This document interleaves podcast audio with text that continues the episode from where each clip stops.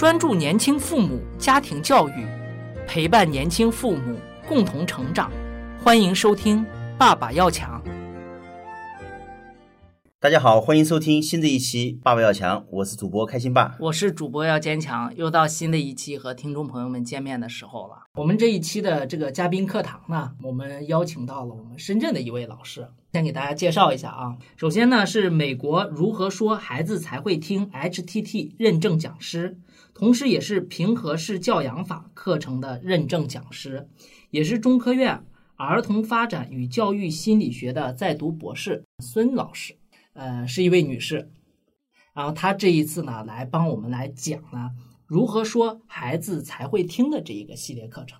嗯，行，那我们话不多说，就有请孙老师给我们打个招呼吧。好，主持人、听众朋友们，大家好。孙老师啊，您这个讲的这个如何说孩子才会听啊，这个课程说是美国引进过来的哈，这个引进有多长时间呢？嗯，呃，引进进来有三年多的时间啊，算今年是吧？对对，算今年。啊，那有两年多的时间呢，我们在内化啊，在本土化哦，啊，因为有一些我们说有一些国外很好的一些育儿理念，未必它是适合中国人的。对，啊，所以我们用了两年多，呃，现在也是在也也继续在这做这个工作，就希望这种语言、这种沟通的方法是最适合我们中国人的，啊，就这个东西在人家国外已经很流行了。很流行了。这门课程可能已经有二三十年的这个历史了，在国外非常的普及。哦，既然您其实提到，因为我刚开始听到这个课程名字啊，叫“如何说孩子才会听”，其实我的理解就是家长说孩子听嘛。嗯，但是您刚才提到说是一个课程，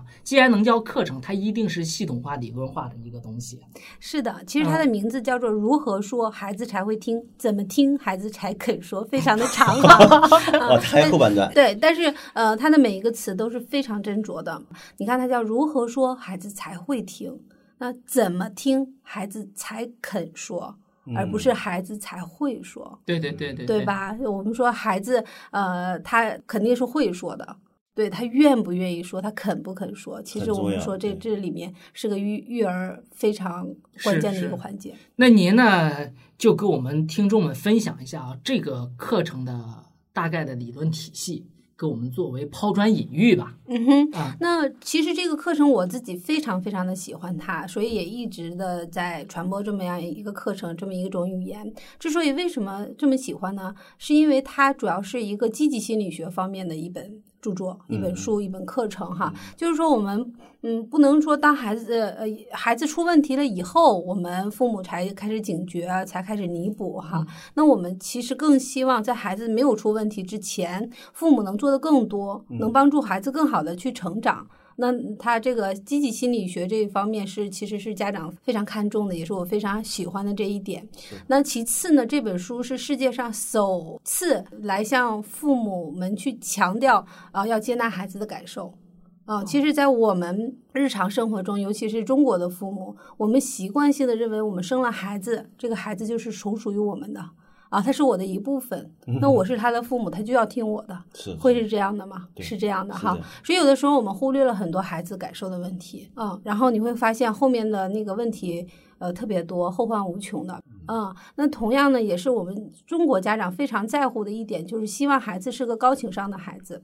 我们说以后这个社会的领袖一定是情商非常高的人，对不对？他能感受自己，也能感受他人。是是，但是如果说，呃，父母都不能做到接纳孩子的感受，那这个孩子也很难去接纳别人的感受，感知别人的感受，那他绝对不是一个情商很高的人。所以呢，其实接纳感受这块儿是这本书我觉得呃非常核心的重点的一部分啊、如果家长对这一块儿有了认可理解，那我觉得呃后面的一些方式方法。那也可以更好的助力于这个家长和孩子沟通。呃整个这本书这个课程呢，一共给到家长三十六种方法。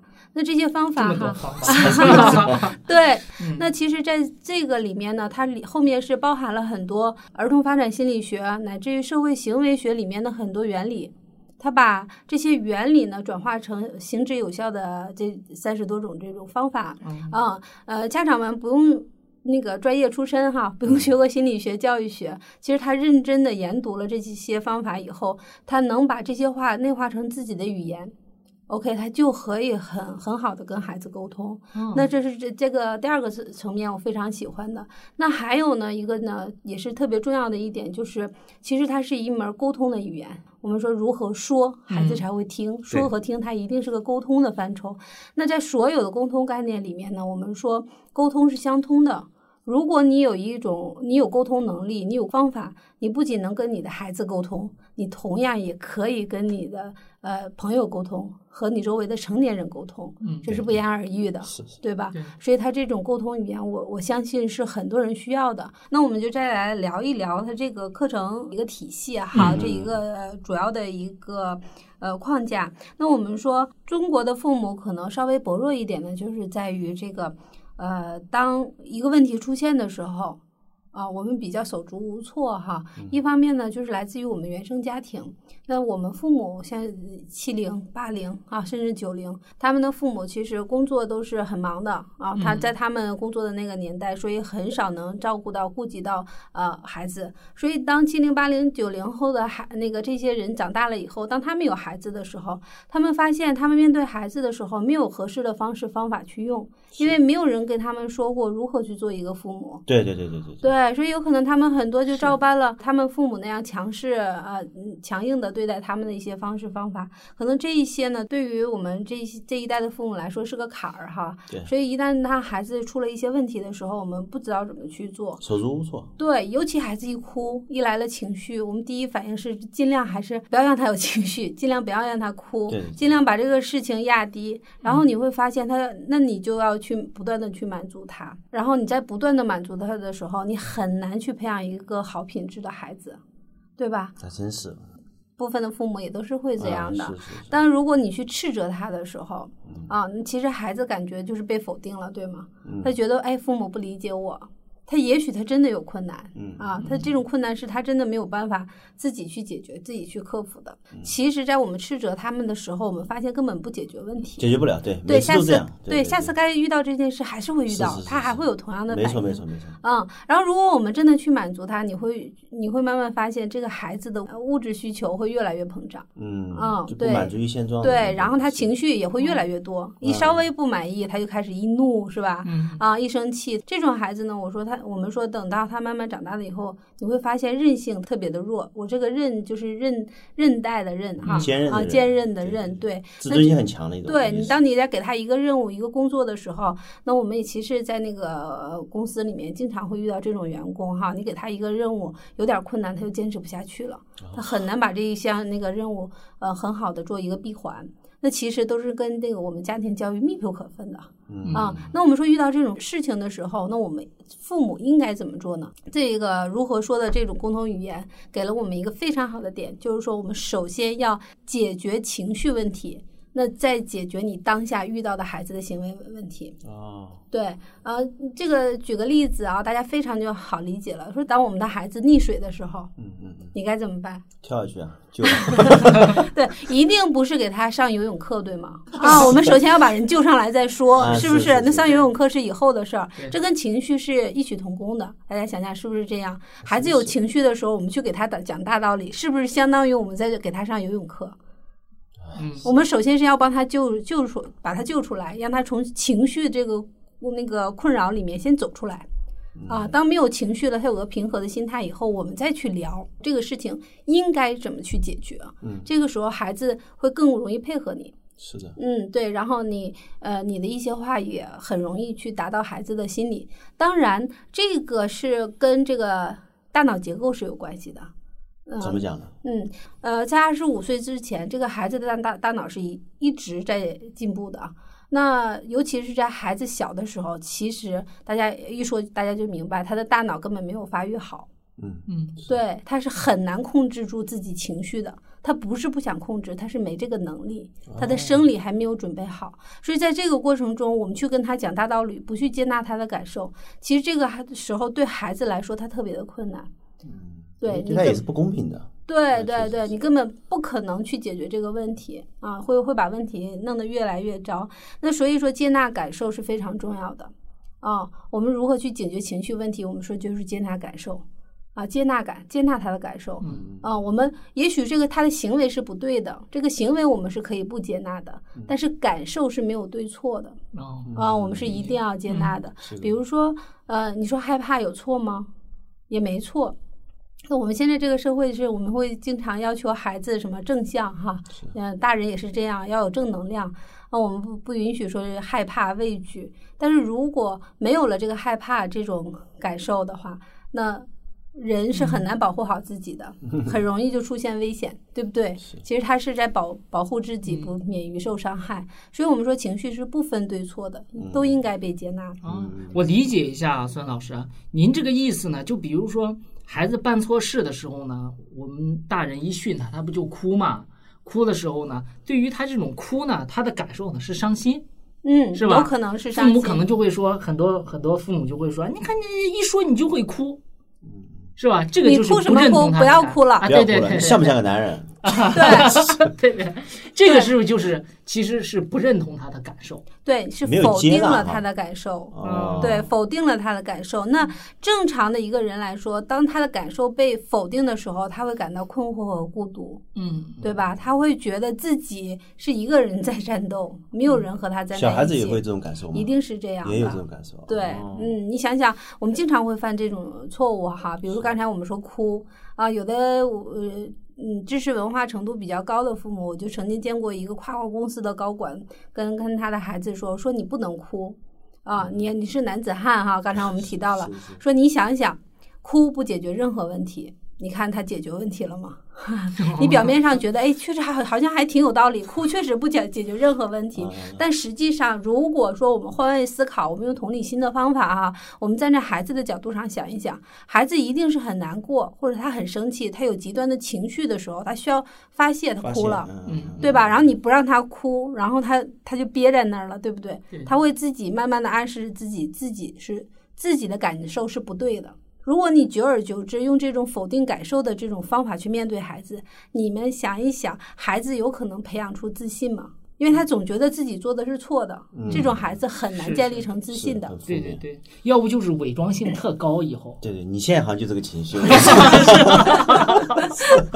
啊，对我们说呢，他如果孩子有了好的感受，他就会有好的行为。啊，大人也大人也是这样的，嗯对吧？有了好的感受，就会有好的行为。那其实我们父母就是希望他有一个好的行为，对吗？是的，是的，嗯，然后呢，当呃他有了好的行为的时候，我们希望我们会用一些语言来让孩子来跟我们合作，啊哦是对吧？呃，这个里面呢，就是有一个问题是你希望你的孩子是个听话的孩子呢，还是一个跟你合作的孩子？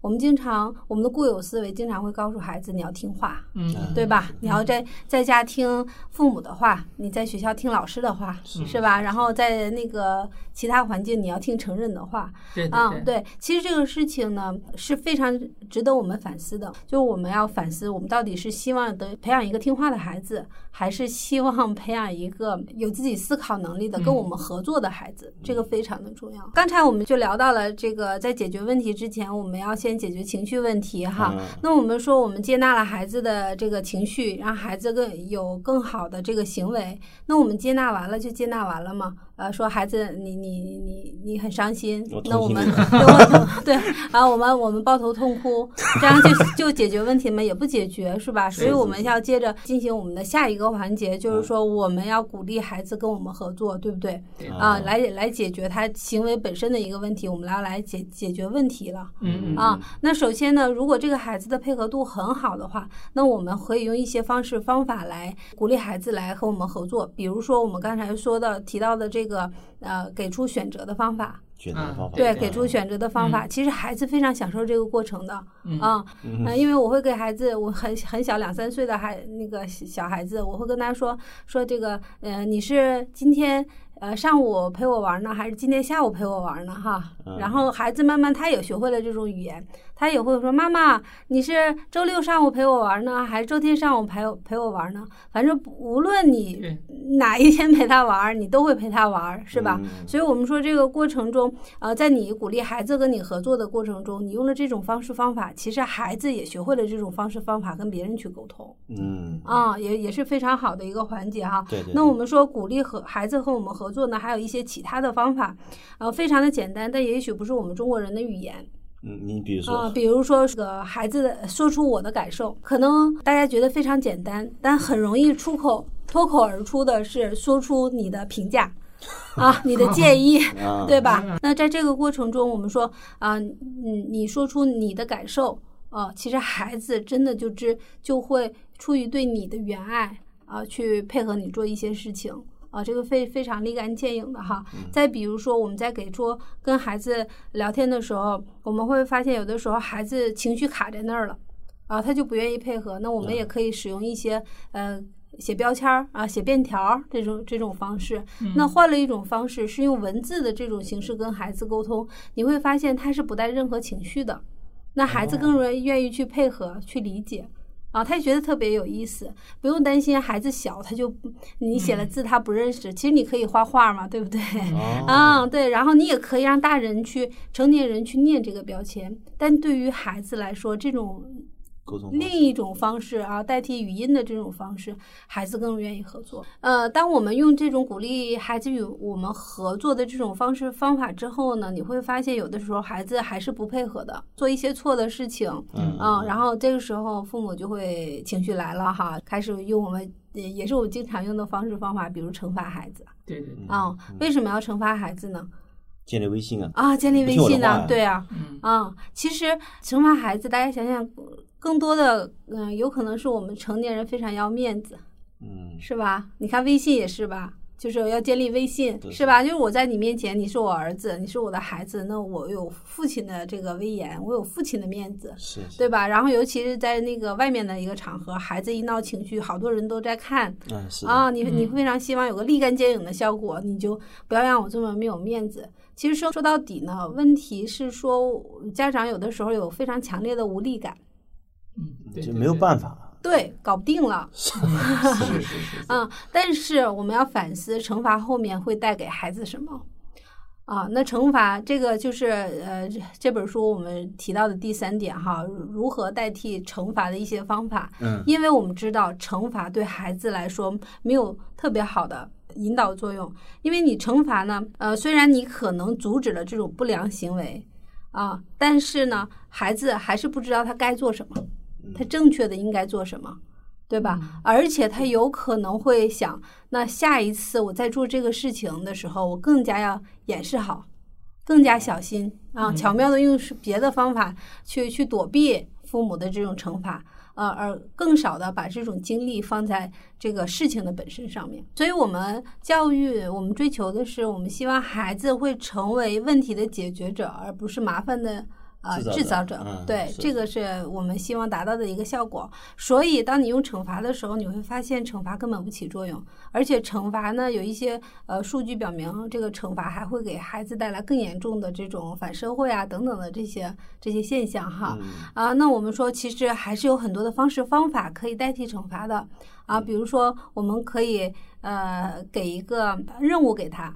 来缓解你当场的这个尴尬，比如说孩子在超市里，他就要买什么什么东西，或者是瘫在地上啊，对，哭瘫在地 上，或者是乱跑乱跳，对对你真的觉得他啊违反了这个环境里的一些规定，你觉得特别没面子。比如说在地铁上啊，他跑来跑去的，在电梯里蹦来蹦去的，这种情嗯况太多了哈。嗯那其实大家可以用另一种方法，你不用斥责他，不用批评他，因为你在这个你批评的过程中，他也觉得没面子，嗯孩子也觉得没面子，所以就更容易把情绪卡在那对，问题越来越严重。那我们可以试着给他安排一个小任务，是吧？啊、有有一个学员跟我们分享的例子也特别有意思。孩子一岁多，刚会走路，特别黏妈妈。然后呢，妈妈呢在那个厨房做菜的时候，这个孩子就一直抱着妈妈的大腿。其实厨房还是有一些不安全的那个隐患在里面，万一这个刀落下来啊什么的。嗯啊，这时候妈妈呢就就给孩子安排一个小任务，拿一土豆儿哈，说来宝贝儿，把这个土豆儿帮我给给外婆，外婆送过去、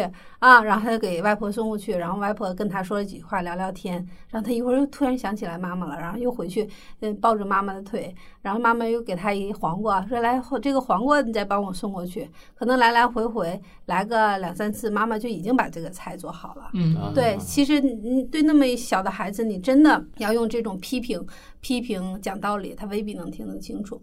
对吧？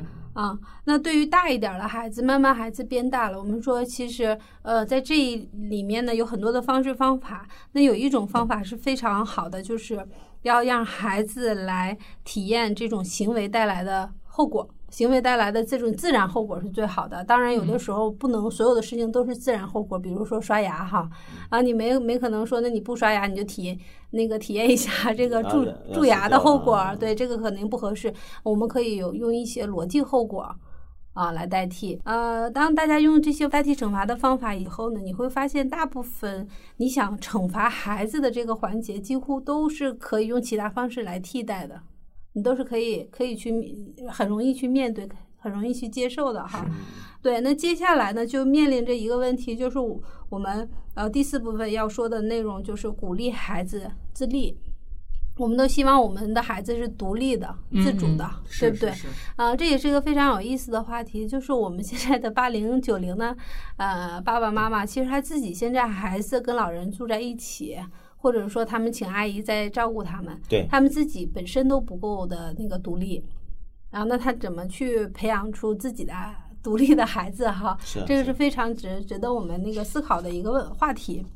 那我们当然希望孩子是一个独立的孩子哈，他们呃，即使有一天他们离开了我们的羽翼，他还是能够很正常的生活下去，很健康的生活下去，这种亲子自爱的一个终极目标。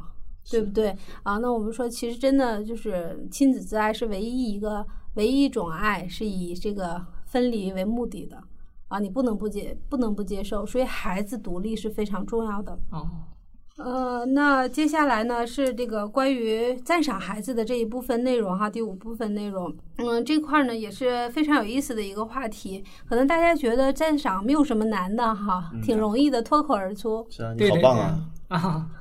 是啊，现在微信不都还点赞呢吗？现在人更容易赞赏，对，太容易赞赞那个赞扬别人了哈。啊，但是你会发现，其实赞赏别人是非常有艺术的。嗯嗯啊，比如说你在家里家里哈，那个赞赏孩子，如果你赞赏不好的话，你会把让这个孩子非常的自满。嗯嗯，对吧？啊，骄傲，对吧？这种。不落地的骄傲，他本本身没有这种骄傲的资本，但是却往往是成人这种错错误的赞赏给了一些误导。啊，那或者说你家里是个多子女的家庭，如果你的赞赏方法是不对的哈，就孩子你真棒，你做的真好哈，啊，妈妈以你为骄傲等等这这些话，你会发现你会引起孩子之间的一个战争。想想是不是？是是是，我我现在遇到这个问题，下次有机会请孙老师跟 我们谈一谈关于这个二孩的管理的问题。这个 你现在说这个问题，我们已经遇到了。对，你会让你另一个孩子很敌视这个被表扬的孩子，这是不是就是叫争宠啊？对，是不是就是老话叫争宠家里孩子啊？对他，他争的是什么？争的就是父母的这份独特的关注和这种评价的这种表扬。那到底怎么样？怎么样去赞扬表扬呢？有什么方法呢？首先，我们要看我们现在用的什么样的方法。嗯啊，我举个例子，大家就就清楚了。比如说，呃，我们拿大一点的孩子举例哈。嗯。啊，比如说这个这个孩子，呃，你你希望他能把房间收拾的很好啊，但他是非常那个拖沓啊，你你有点不太喜欢。但是有一天呢，他在你的唠叨下哈，他把房间那个收拾的很好，那你们会说什么？你今天表现不错。你知道孩子心里会想什么吗？他也许会想说，其实你根本不知道，我只是把乱七八糟的那些东西放在随便的放在一个盒子里，你只是看不到而已。但那下次你再让他去收拾房间的时候，他也不知道如何去收拾。想想是不是？啊，那我们正确的一个语言怎么去赞赏孩子？我们说要用描述性的方法去赞赏孩子，比如说房间收拾干净了，你看不见的东西你就不要说，对不对？你看不见的东西，你知道他怎么收拾的？你就说你看到的东西，比如在书架上，他把那个书都放得很整整齐，他把呃所有该放在书架上的书都放到上面去了。那我们就针对我们看见的这部分，我们做描述，说爸爸看到了你把书都整齐的放到了书架上，做的非常的好，哦，对吧？这个时候，孩子下次在整理房间的时候，首先他知道什么是正确的。他会更愿意重复他做正确的一件事情。那此外呢，其实孩子也不会有那些小心思在里面，你不知道的那一部分，你准确的规避掉了。嗯，就是具体的赞扬。对，比如孩子有一次考试考的特别好，回到家里来，啊，他跟你说，说哎，我今天考的不错。那那有一些父母可能就说，哎，孩子你真棒，我就知道你能行，是吧？昨天晚上刚说，啊，也许孩子心里会想，嗯我都不知道我能行，你怎么知道呢？也许那次考试他就碰巧了。嗯啊对不对？其实这个东西有后面很多事情是我们未知的。你如果用这种表扬的方式，很难达到孩子的心心底，也不会起到一个正向的作用。那怎么表扬？正确的一个评价语言是什么？我们真的去把孩子的卷子拿到，这是链接啊，孩子亲子链接一个非常重要的环节。你不能敷衍了事，孩子能感觉出来的。你真的把这个卷子拿过来，认真的看一下。看一看他能达九十八分的一个原因，或者是说他以前做的不好，但现在有进步的地方。我们只表扬我们看到的事情，非常简单吧，嗯对不对啊？比如说这个语文打了九十八分，你会发现作文的部分，呃，那个进步特别大。那我们就可以说，嗯，爸爸看到你这个作文啊、写了这么多的字啊、而且字迹很工整，嗯嗯得了很高的分，嗯啊、你一定付出了很多的努力，对吧？我们把着眼点告诉孩子，努力了你就有有收获，对吧？我们甚至可以说，你应该为自己而骄傲。嗯嗯，这个我们就引导了另一个概念，就是关于自评啊，自我评价评价的一个重要性。那孩子所有的努力是为了达到自己的要求，嗯对吧？啊，那也有的家长很经常经常会说的，妈妈以你真以你为傲哈，啊，因为你而骄傲。其实这也是在慢慢的引导孩子什么他评，关注他评，别人的评价会会影响到这个孩子。嗯啊，他会慢慢会觉得我做的一切事情只是为了得到外面的一个很好的一个评价。哦那如果一旦出现一个负面的评价，这个孩子就崩溃掉了。哦，刚才您说的不对啊，就是那个“妈妈以你为骄傲”这个话，应该不应该给孩子讲？嗯，对，哦，因为 就太空泛了嘛。嗯，不仅是空泛空泛的问题，确实有空泛的问题，但它嗯更重要的是说，当你说出这句话的时候。啊，你在在心理层面上，你引导的孩子，引导孩子，并不是关注于他的努力，嗯他自我对自我的评价，而是在引导别人对他的评价的重要性。哦那他会慢慢觉得，他想做，他为之而努力做的事情，并不是为自己做的，而是为了妈妈做的，为了妈妈更骄傲，啊为他人而做了，不利于孩子内心的强大。是是，那那孩子非在这种环境下长大的孩子，非常容易受外界的干扰啊，比如说那个孩子玩游戏。是吧？其实有的孩子并一并不一定是他就接触了这个手机游戏，就是因为他同学跟他说：“哎，我玩了这个王者荣耀哈，里面有多到多少多少级，你玩了吗？你玩过吗？”哦，啊，对对对，对，那你如果孩子只只是好奇，我回去玩一玩，这家长是可以能接受的，让孩子有不同的体验嘛。对，但一旦说，呃，这个孩子开始攀比了，说，哎，你玩到多少级了？对吧？对我有什么呃装备，你有什么装备？其实，在这个时候，如果孩子呃会特别在乎别人的意见的时候，他不允许自己比别人差，或者说是和别人没有更好的沟通的这个呃这种桥梁，那这个孩子就会逼着自己不断的去玩。但如果这个孩子是以自我评价为中心的话，他就会去思考我想要什么，啊，我应该怎么去做？那这个事情，我在这个事情上玩游戏的这个事情上，我未我未必那么喜欢，我是不是可以做一些自己的事情？那他这块儿就呃规避了别人对他的这种评价的一个重要性，这个对孩子来说非常重要。这也是这个书里面的内容之一了，是的，是吧？对，所以说这个呃呃，这个赞赏孩子非常的重要。是书里面给了两个非常行之有效的方法，一个是我们刚才说的这个描述性的赞赏，嗯嗯，不是评价性的赞赏，而是描嗯述性的赞赏。另一方面呢，就是你尽量呃，如果能总总结成一个词是最好的。比如说我们刚才说努力嗯啊，你很努力。啊，这其实，在你这么说的时候，孩子就更知道他应该如何去做。啊，也代替了你很多繁琐的那些，嗯，很难到达孩子心底的一些话语。呃，另外我再补充一个，就是关于呃，在我们教育过程中给孩子打标签儿的这个事情。嗯、我们想一想，我们从小到大就经常被父母打标签儿，或者是周围的成年人打标签儿，一路走过来的哈。是是大家可以想一想，我们曾经被打过什么样的标签？其实这个标签对我们是有很深远影响的。哦，对吧？比如说，说我比较懒哈，嗯啊，比较马虎。其实是一旦打上标签，作为一个非常弱小的孩子来说，他是很难有力量从这个标签里面走出来的。真是，所以呢，呃，我们说我们在教育过程中一定要小心，不要给孩子打标签。这种标签包括正面标签和负面标签，这最好不要去打上去。为什么呢？那正面标签我觉得挺好啊。正面的标签让孩子有非常的压力。我们所谓的正向标签未必能给孩子带来好的事情。比如说一家的老大，那我们看现在可能都是独生子女哈，这个问题不是特别多，但实际上我们生活中也经常会有这种父母在跟我们说，我们当时就是因为我是老大，然后家里的标签说你是老大，你要承担起父母的责任，你要对父弟弟妹妹负责。那可能终其一生，他在这一块儿压力都特别的大。他一直肩负着父母的职责，他一定要对弟弟妹妹好。小的时候还还那个弟弟妹妹上学的时候，他给弟弟妹妹那个交学费；弟弟妹妹结婚的时候，那个到结婚的年龄介绍男朋友女朋友，然后帮人家带孩子等等等等。那其实这个标签，你说它是个负面标签吗？不是，一定是正正向的标签。但是他会因为这个标签会非常的累，所以我们说这个标签是尽量不要那个贴上的。嗯如果一旦贴上了标签，那我们希望我们用我们的方法去帮孩子揭掉标签。那揭掉标对撕掉这个标签，其实方法也很简单，就是你抓住孩子的那些关键的时刻。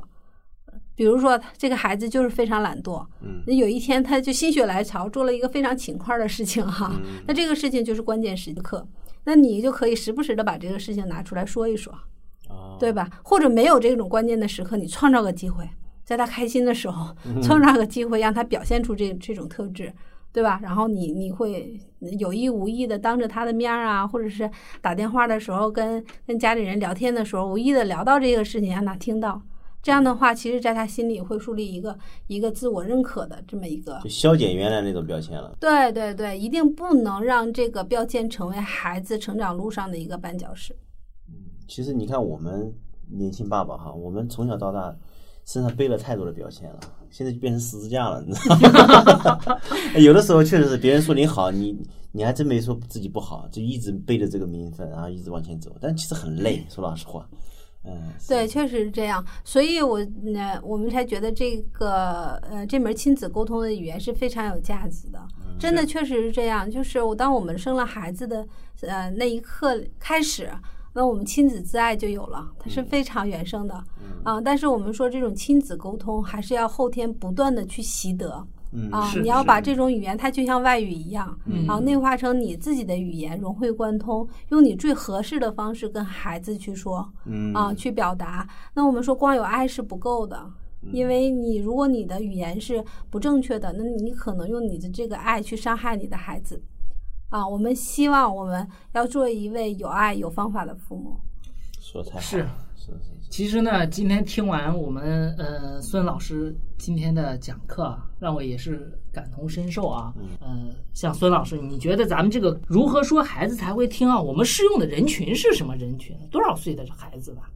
呃，其实对于呃沟通这块儿，我觉得它是一个很很宽泛的一个概念啊，是是是对，所有的人都可以来用啊、但是如果说孩子非常小的时候，父母就会这种语言，对孩子的助力是非常大的。啊、哦，最好的阶段，我觉得呃两到六岁的孩子的父母，呃，在这个阶段就学会这种语言是非常非常好的。你会发现，当孩子青春期的时候，几乎不会有太多的叛逆。啊、会非常的好沟通啊、那在孩子十二岁之前呢，我觉得用这种语言都会对孩子的成长嗯有很大的帮助。啊，哦帮助他的行为习惯的这种养成啊，行为品质的这种培养都非常的好。就是越小采用呃科学的育儿的方法，就是基础会打得越好。是的，以后呢，等到孩子上幼儿园或者是上小学以后呢，就觉得嗯就比较轻松的管理起来。对你在前面呢，小孩子小的时候呢，由着他的天性，然后父母其实也是自己在放纵自己了，你不自己就不学习，然后呢，就让孩子去释放他的天性。等到真正孩子要受到这种教育体制管束的时候，你发觉你自己管束不了了。是的，再想纠正的时候，就要花很多的钱和时间去让这些教育机构去管束他。其实也很难了，是越往后可能就会越难了，嗯这一点是。对，哎，非常感谢孙老师给我们讲这么好一期啊，因为我非常适合于目前我们的听众了。因为其实，呃，我们的很多的听众也是代表了这年轻父母这一块，他们其实不是不想学，而是说不知道怎么去学。嗯，也有很多人像我一样的这种困惑。而且今天孙老师讲到的很多的一些观点呢，我觉得就是同理心吧，也是孙老师一直在强调的啊。嗯就是今天讲到的这个很多的东西啊，其实在刚开始孙老师提了一个埋了一个伏笔，就是说今天呃这个如何说孩子才会听，其实不光是适合于父母和孩子的沟通，可能跟夫妻的沟通、跟长辈的沟通，甚至是跟同事的沟通都是有用的。是的，因为我孩子比较小嘛，所以有些案例呢，我可能还不能感同身受。但是我我换成说，有一些理论体系呢，变成在原来在工作上啊，可能我们在跟同事在沟通的时候，我觉得也是很适用的。这就是同理心的应用。你觉得，如果作为我们成年人来说，你自己在工作中，你希望听到什么样的话，或者你觉得跟什么样的跟别人用什么样的话沟通，人家更容易接受？对那我们跟孩子也是一样的嘛。是是。那我们这一期呢就到这边，然后大家如果对于孙老师提的一些观点有一些自己的想法呢，也欢迎大家在我们的微信公众号上嗯“报标强传媒”我们去留言，然好后我们有机会的话，你会把这些问题带给孙老师，然后好的好的去解答一下。OK，那我们下期再见。好，再见。嗯。